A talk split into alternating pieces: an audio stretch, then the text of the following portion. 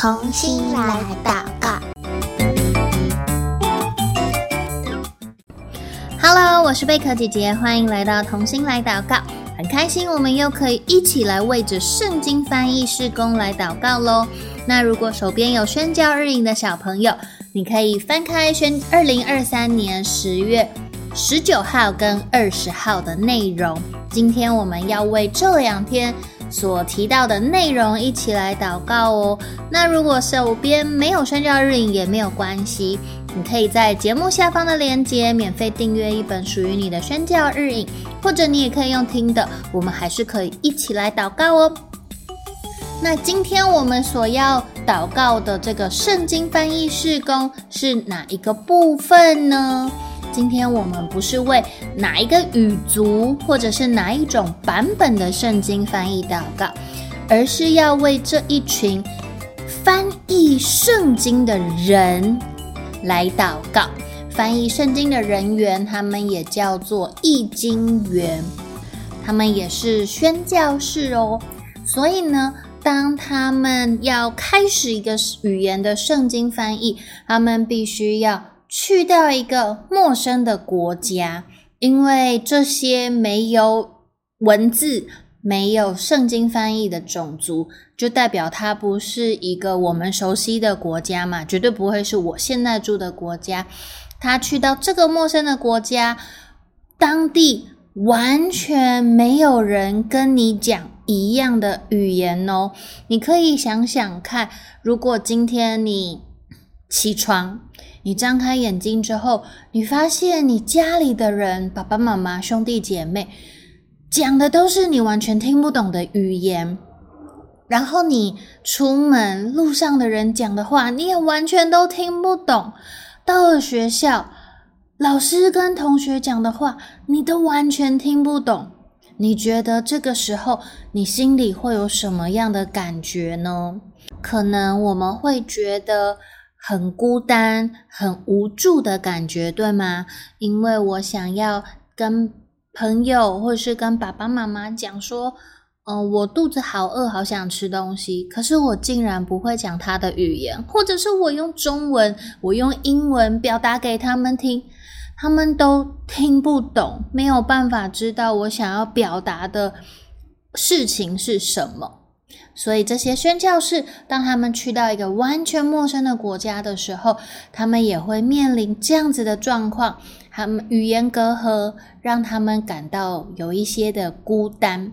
那有些宣教士，他所去到的地区又是在比较偏远的地方，所以在比较偏远的呃地区，可能是山区或者是村子里面，这些宣教士的小孩，他们也需要念书，也需要上学，需要接受教育，所以他们子女的教育。就考验着他们的宣教士爸爸妈妈了，因为在宣教工厂上，来自不同国家的童工，大部分他们在自己家里的时候，都会用自己的母语，就是你生下来学会的那个语言，来教育他们的孩子。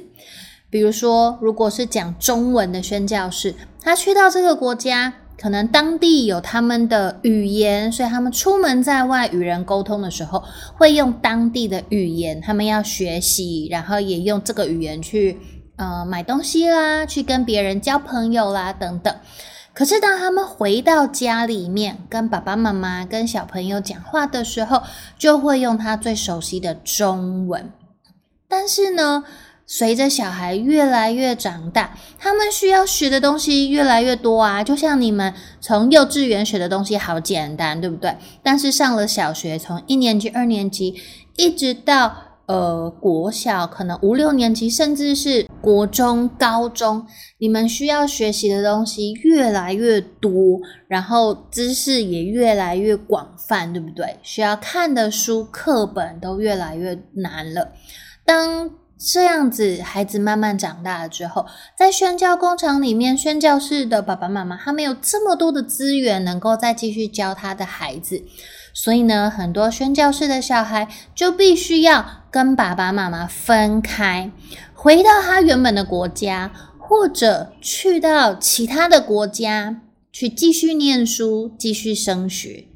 一位圣经的翻译员跟我们分享，身为一个圣经翻译员，我们认为母语很重要，但我的两个女儿却不得不放弃中文教育。为什么呢？因为当他的宣教士爸爸妈妈很努力的在协助其他的语言来复育他们的母语文化的时候，他的孩子可能必须要离开爸爸妈妈，去到可能英语系的国家继续求学。那他的环境里面用不到中文，所以他的中文的能力跟学习的意愿就不会这么高了。就像是很多呃在国外长大的，他也是呃台湾人，爸爸妈妈也是台湾人，可是因为他。假设他在美国长大，他的身边除了爸爸妈妈，没有人跟他讲中文，所以他的中文的程度其实就没有这么好。可能他已经长到了大学这么大了，但是他的中文可能才跟我们国小的小朋友的程度一样而已。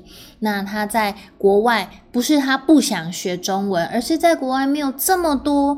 中学中文的书跟教材能够提供给他们，所以宣教士的孩子也是一样的状况，而且他们在不同的文化里面长大，爸爸妈妈也有的时候就会担心说：啊，我的小孩以后会不会有归属感的问题呢？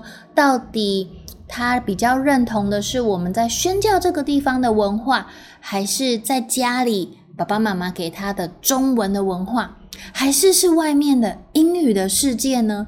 到底哪一个对我的孩子来说才是他的归属感呢？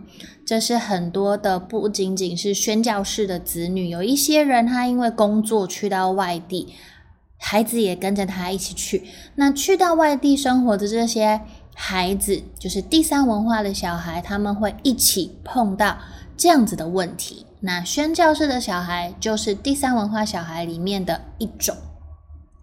我们可以想想看，如果我们要去到国外工作，就已经很大的挑战了，对不对？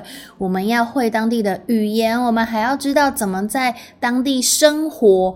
你要去到那边，交通从机场怎么去到我要去的城市，然后我要找到房子，我要去买菜，我要自己想办法，呃。喂饱我自己，然后我怎么去上下班等等，那医院在哪里？很多很多很多的问题，就像我们平常的生活也需要，每一天都需要解决很多的问题。只是因为我们的语言环境很熟悉，所以我们不会觉得这些问题好像变得特别的呃恐怖，或是把这些事情放大。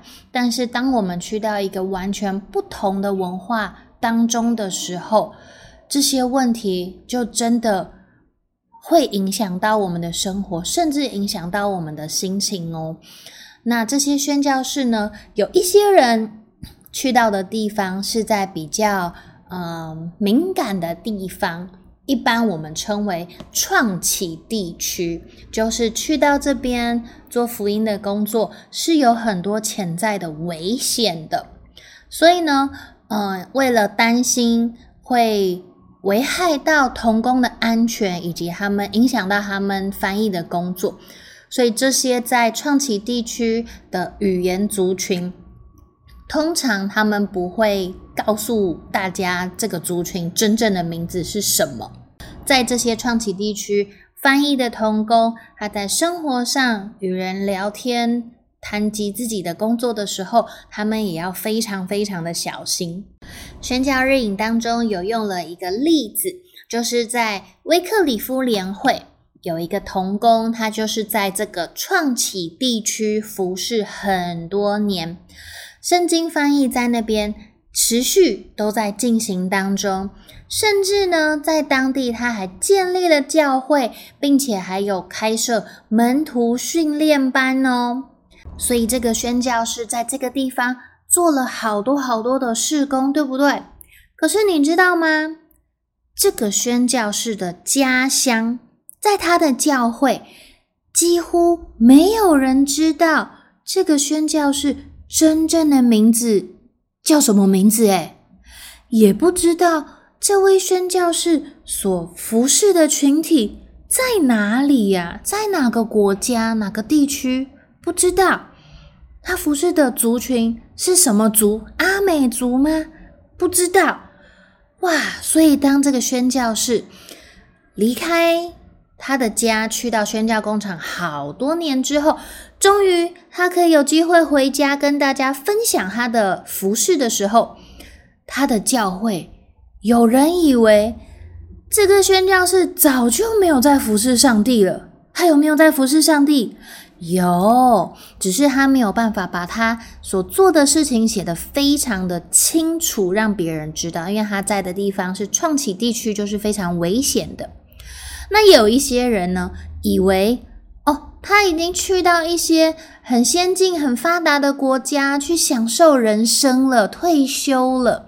还有一些他教会里面的人以为他已经死掉了，他其实。这个宣教士，他都有很认真的按时写代祷信给他家乡的教会牧者。可是这么多年下来，因为很多的资讯不能够讲得太清楚明白，所以很模糊、很朦胧的代祷信内容状况下，他也能够接受教会的这些弟兄姐妹对他的这些误解。那像这位宣教士一样，他在宣教工厂做了非常多的服饰，非常多的事工，却不能够让他的家乡的教会清楚的了解他在做什么。像这样子的宣教士，其实世界上有非常多非常多，我们也要特别来为他们祷告，为他们守望。那讲到宣教士的代祷性，贝克姐姐想要鼓励你。如果你愿意的话，你可以开始收一些宣教士的代祷信，关心他们的需要，为他们祷告。即使他可能在创启地区，或者是他的事工没有办法很清楚的让你知道他在做什么，但是我们相信上帝都在使用他们，在当地为当地的人带来祝福。上帝也使用我们在后面来为他们祷告。不论是在前方去到呃跨文化的族群当中的人，或者是用祷告扶持他们的，我们都一样，手上的工作都非常的重要。所以，即便你看到宣教士的代祷信好像没有写得很仔细嘛，但是我们仍然凭着圣灵的感动，我们继续为这些宣教士祷告，因为他们在一个陌生的环境，离开他最亲爱的家人朋友。去到这个地方，为的是能够把福音带给那个地方的人。所以今天我们要一起来为翻译圣经的宣教师来祷告喽。那贝克姐姐邀请你，我们可以把眼睛闭起来。等一下，贝克姐姐祷告一句的时候，也邀请你跟着我一起祷告一句：亲爱的天父，我要为世界各地。正在翻译圣经的宣教士来祷告，求你看顾他们的生活，为他们预备合适的居住地方、合适的交通工具。也坚固他们的心，因为通讯的不容易，常常被家乡的人遗忘。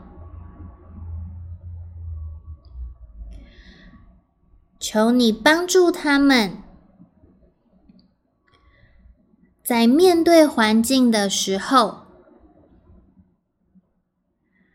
求你的平安与他们同在，也保护他们不受到属灵的攻击，身体、情绪、灵命都可以健康。谢谢主耶稣，听我的祷告，奉主耶稣基督的名求，阿门。在你手上的宣教日影，在十月十九号下面有一个 QR code，你可以扫描进去。它里面是一对香港的呃宣教士他们家的故事。他们是香港人，但是他们带着他的孩子。去到菲律宾去做圣经翻译的工作，那你可以邀请爸爸妈妈跟你一起看哦。今天的同心来祷告到这边先告一个段落了，我们下次再见喽，拜拜。